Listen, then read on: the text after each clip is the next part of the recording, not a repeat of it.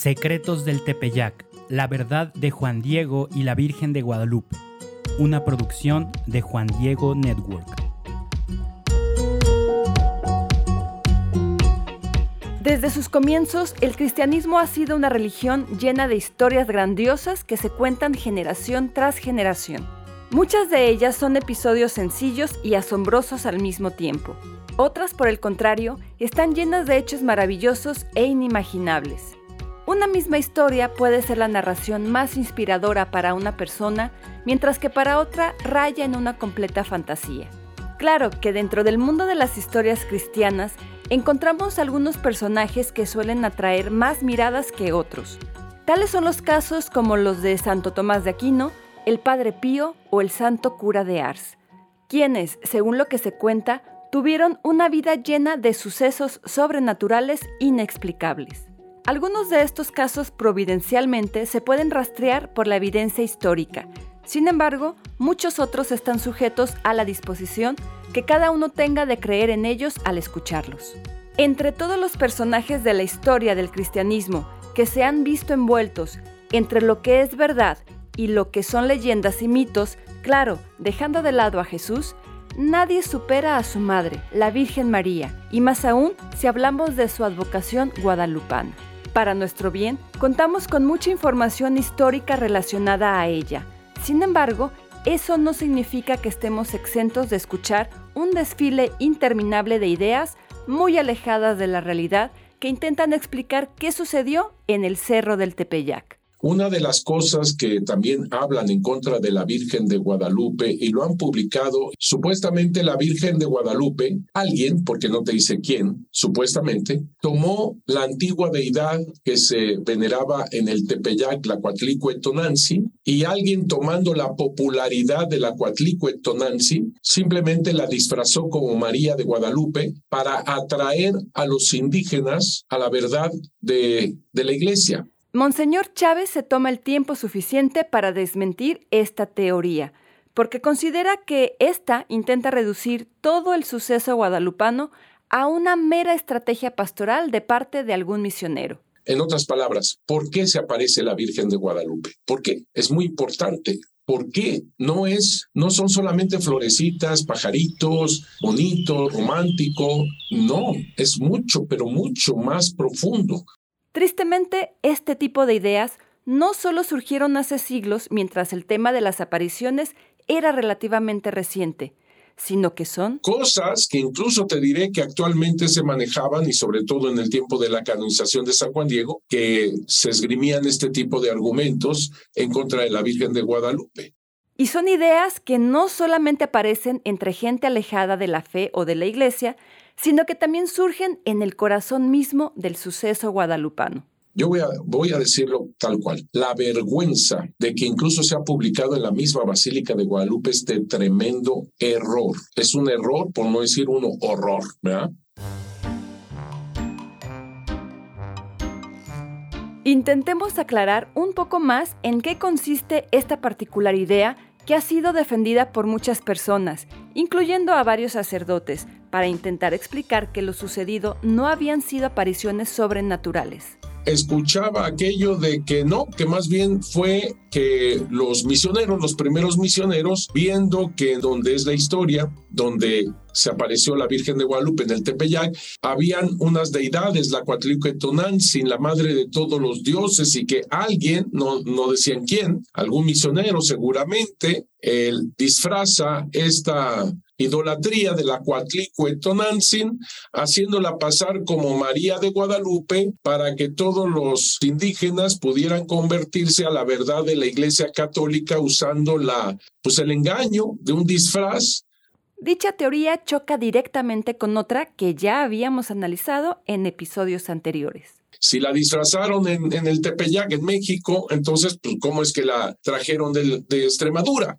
Monseñor, considera esta teoría como una verdadera ofensa para todos los involucrados en ella, no solo porque reduce los hechos a un mero plan pastoral, sino porque incluso pone en duda una acción de Dios que la Iglesia, después de extensos análisis, ha llegado a la conclusión de considerarla verdadera. De que dicen esto no es de Dios, La Virgen no es de Dios, así, que tuvo que hacer algo humano, ¿verdad? Ah, se, veneraba una, una, idolatría en el Tepeyá, la Cuatlicue Tonantzin. Ah, sí, sí, sí, esa fue la que, la que disfrazaron. O sea, verdaderamente, esa es una calumnia en contra de los misioneros, es una calumnia en contra de la Iglesia Católica, es una calumnia para los propios indígenas, por el amor de Dios. ¿De dónde sacan eso? No es verdad eso. Absurdo. Te podrás estar preguntando por qué Monseñor considera que esta idea es una ofensa para la Iglesia, los españoles, los misioneros y los indígenas.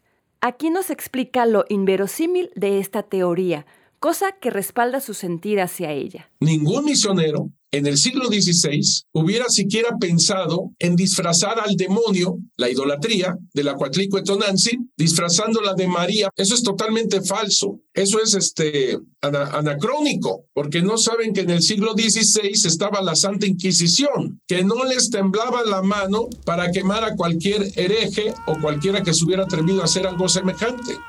Para entender mejor lo que Monseñor explica aquí, es necesario que tratemos de comprender la realidad y la forma de pensar entre los misioneros de aquella época. Que los misioneros, desde que son enviados para México, se habla así, tengo los documentos, por supuesto, vienen los franciscanos y son enviados para hacer una batalla cósmica en contra del demonio, de la idolatría. Entonces, es verdaderamente absurdo pensar que un misionero que está arriesgando su vida para venir a América para evangelizar y precisamente para liberar de, la, de las garras del demonio el alma de los indígenas, pudieran siquiera imaginar o pensar o crear una especie de, de disfraz en una idolatría y hacerla pasar como María. Porque aunque hoy en día a nosotros la palabra idolatría no nos haga pensar en algo tan malo, para los misioneros católicos de aquella época, la idolatría era un signo de lo peor que podrían hacer.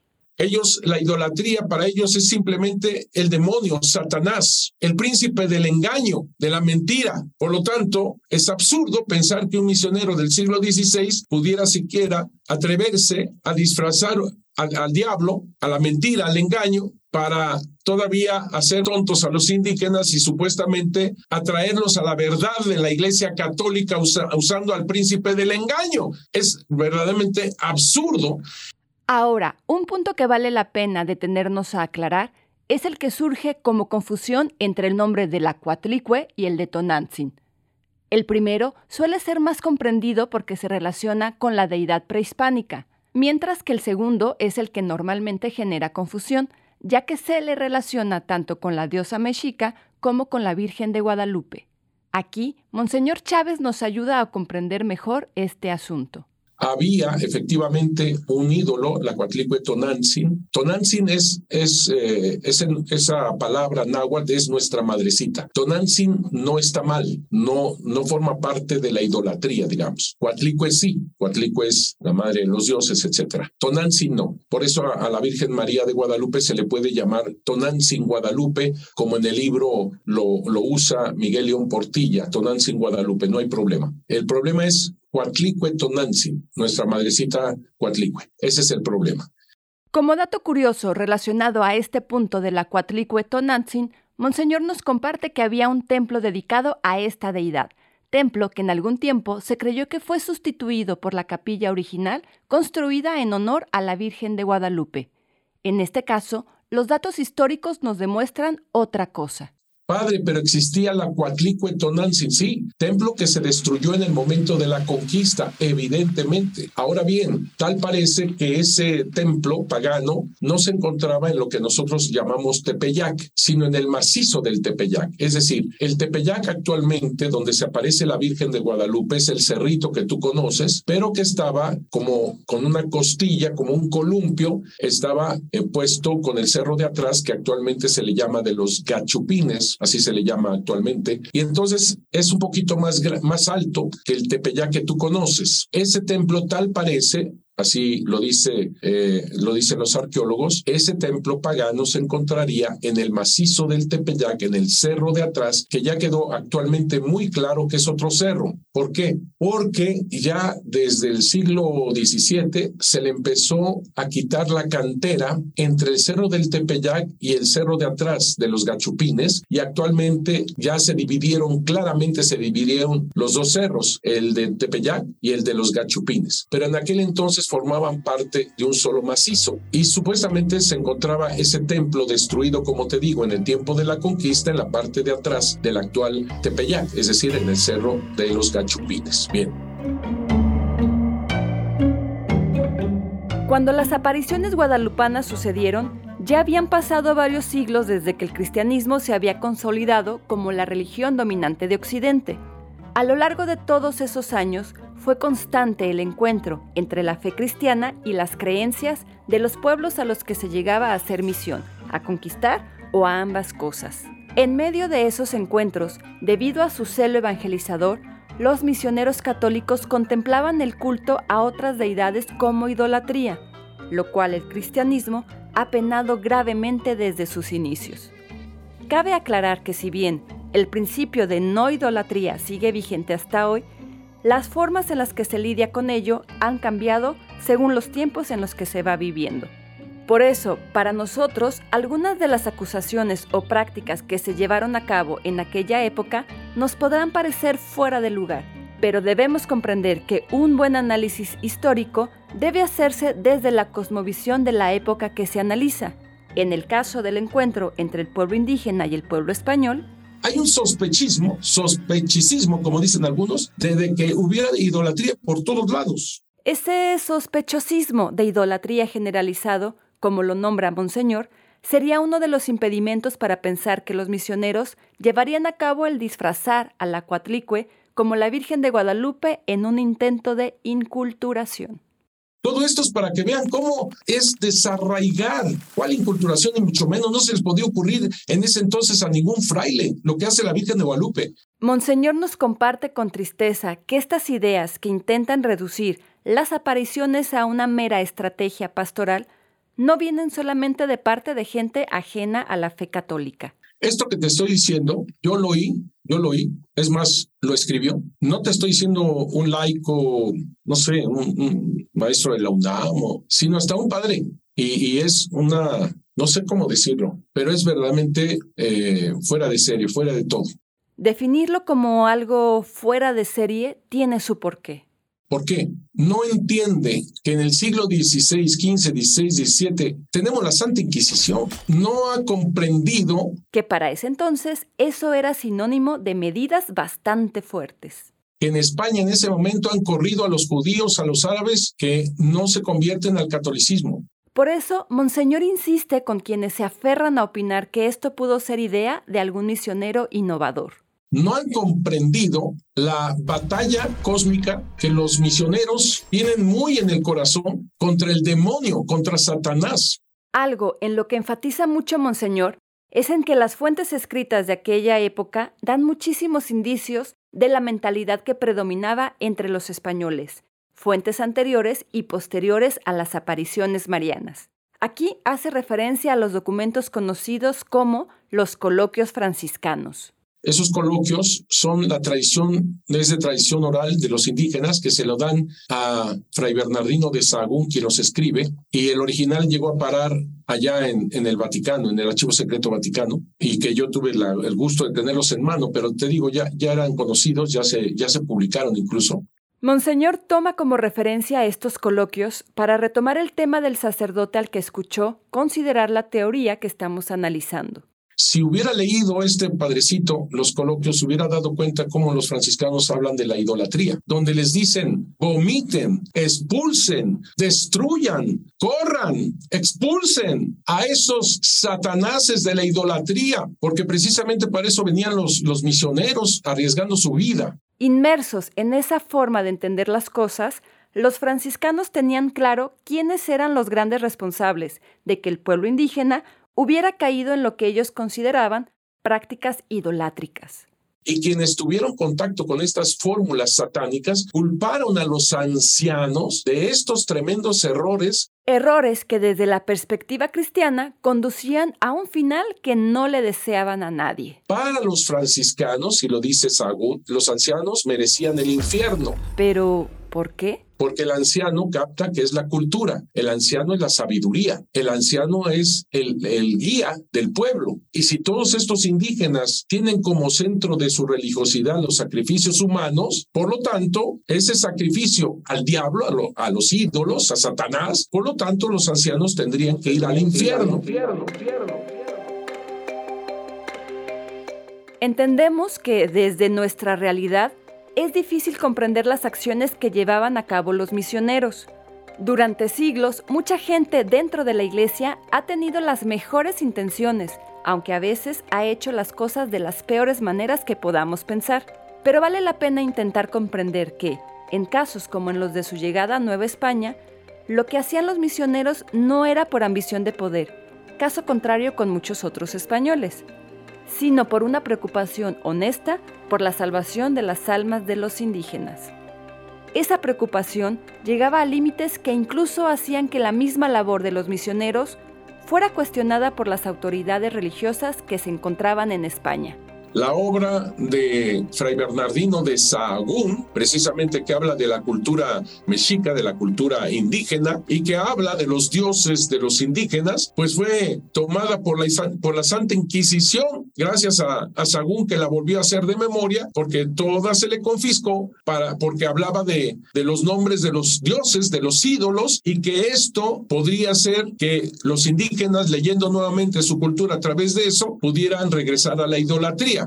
Sobre este tema de los indígenas leyendo los escritos de Sagún, Monseñor nos comparte un dato curioso. Eso de leer está muy complicado porque los indígenas no tienen lectura, no tienen caracteres latinos, tienen, tienen glifos en los códices, pero no leen caracteres latinos. Eso fue posteriormente, obviamente. Ahora sí, retomamos el tema de los escritos confiscados. Entonces, hasta ese grado de quitarle la obra a Fray Bernardino de Sagún, que gracias a Dios se conservó, porque si no, no sabríamos en gran parte de nuestra cultura sus raíces, ¿verdad? Fray Bernardino, como ya lo decíamos, escribió toda esta obra partiendo de su preocupación por las almas de los indígenas, pues él veía la religiosidad del pueblo como una enfermedad que debía ser curada. Así lo dicen las primeras páginas de la introducción. El médico no puede dar el remedio justo si no sabe dónde está la enfermedad. Entonces, quería ver toda esta religiosidad como una enfermedad para dar el remedio justo y arrancarla de raíz. Eso era lo que quería eh, Bernardino Sagún. Otra fuente que respalda lo que Monseñor nos dice es el famoso libro La conquista espiritual de México, del autor Robert Ricard. En este libro, él dice, El método de los misioneros mexicanos entra en los lineamientos del sistema de tabla rasa por la terquedad de algunos frailes de destruir no solamente la idolatría en sí misma, sino gran parte de cuanto podía ser motivo de recordarla. Lo cual implicaba cosas como destruir los templos, acabar con todas las fiestas del paganismo, aniquilar los ídolos, formar con el fin preciso de rebuscar ídolos y tener ojo vigilante a todo cuanto en secreto podía ser de, a los indios motivo de revivir el antiguo paganismo. ¿No crees que alguno en iba a inventar la Virgen de Guadalupe disfrazándola de, de, de, eh, Guadalupe pues a una Cuatlico Tonanzi? Por favor. Otro autor que Monseñor cita es a Fray Diego Durán, un historiador dominico que vivió entre 1537 y 1588. Su obra más notable es el Códice Durán. De él, Monseñor nos dice lo siguiente. Fray Diego Durán, quien tenía una verdadera obsesión en cualquier cosa que pudiera ser satánica, idolátrica, expresó sus graves sospechas al hacer referencia a toda ceremonia indígena como la superstición que nunca acaba de desechar perfectamente, de desarraigarse. A Fray Diego le preocupa que se genere una confusión. Entre la evangelización y la idolatría en medio de los indígenas que comenzaban a acercarse al cristianismo. Fray Diego Durán trata de advertir a los ministros que estén atentos para que no se filtre idolatría. Diego Durán, ¿eh? Ahí te va. Informaré de lo más esencial y más necesario al aviso de los ministros, lo cual es nuestro principal intento advertirles la mezcla que puede haber acaso de nuestras fiestas con las suyas que fingiendo esto celebrar las fiestas de nuestro Dios y de los santos, entremetan y mezclen y celebren las de sus ídolos, cayendo el mismo día. En las ceremonias mezclarán su antiguo rito, lo cual no sería maravilla se hiciese ahora. Él, como muchos otros, veían que algunos de los indígenas conversos mantenían algunas formas de culto que caían en la idolatría. Pero no es algo que provoque ni mucho menos la iglesia, o que quiera la iglesia, o que por eso se inventó la Virgen de Guadalupe por ello. Absurdo. Por último, tenemos a Fray Juan de Zumárraga, y tenemos otro tipo de datos. Por ejemplo, Fray Juan de Zumárraga, el primer obispo de México, mandó quemar muchos códices. Obviamente, ya viéndolo desde esta época, se le, se le llama a Fray Juan de Zumárraga alguien que destruyó la cultura indígena y, eso se le recrimina. Pero en ese momento del siglo XVI, Fray Juan de Zumárraga lo que estaba haciendo era quemar al demonio, destruir lo más que se pueda lo que fuera del diablo. Jamás se hubiera imaginado algún misionero que hubiera usado esa, esa tontería, ¿verdad? para hacer supuestamente pasar la verdad de Dios a través de la mentira del diablo. De él tenemos varios escritos en los que habla de toda esta cultura de la superstición entre el pueblo indígena y de cómo intentaba combatirla de alguna manera. Todos estos son procesos de Fray Juan de Zumárraga que se encuentran en el Archivo General de la Nación. Todos estos ya no los leo, pero son por hechicería, idolatría, etcétera, etcétera, que tuvieron juicio por parte de Fray Juan de Zumárraga. Aquí está, por ejemplo, el cacique de Texcoco, don Carlos Cacique de Texcoco, idolatría, 1539, que precisamente por Fray Juan de Zumárraga fue llevado a la quema este señor. ¿Tú crees que se iba a permitir algo semejante con la Virgen de Guadalupe que fuera una idolatría? Por ahora paremos con el tema, pero no hemos terminado con él. Esta teoría sobre la Virgen de Guadalupe recibe tanto análisis y tanta atención de parte de Monseñor porque no solo es la búsqueda de un origen distinto para las apariciones, sino que lleva consigo muchas implicaciones profundas, como ya lo escuchamos en el caso de la idolatría. Así es que en el próximo episodio continuaremos analizándola para abordar el contexto en torno a estas acusaciones y un concepto que aparece repetidamente en torno a ella, el sincretismo. Así es que ya sabes, ese episodio saldrá la próxima semana. Ojalá puedas acompañarnos escuchándolo en tu plataforma favorita. No olvides compartir este episodio en tus redes sociales y con las personas que pienses que lo pueden disfrutar. Yo soy Angie Romo y esto es Secretos del Tepeyac, la verdad de Juan Diego y la Virgen de Guadalupe.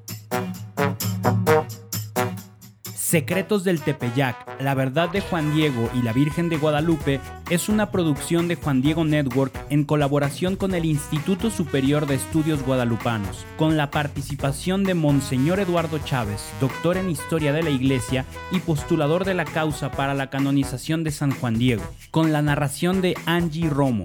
La edición de audio está a cargo de Gerardo Carrillo en 9 y media estudios. El diseño sonoro es de Gerardo Carrillo y Manu Casten. Investigación, guion, producción y dirección a cargo de Manu Casten. Nuestro asesor de investigación es el padre Pablo Arce. Diseño de portada hecho por Alexa Casten. Estrategia de comunicación Carla Fierro y José Manuel de Urquidi. Promoción y Marketing, Connie Raya, Carla Fierro y José Manuel de Urquidi. La dirección ejecutiva está en manos de José Manuel de Urquidi. Visita www.juandiegonetwork.com para descubrir atractivos podcasts católicos. Y si vives en Estados Unidos, visita www.guadalupe2031.org para que veas cómo podemos ayudarle a tu parroquia, diócesis, orden religiosa o movimiento desarrollando contenido sobre la Virgen de Guadalupe nos preparamos para los 500 años de sus apariciones.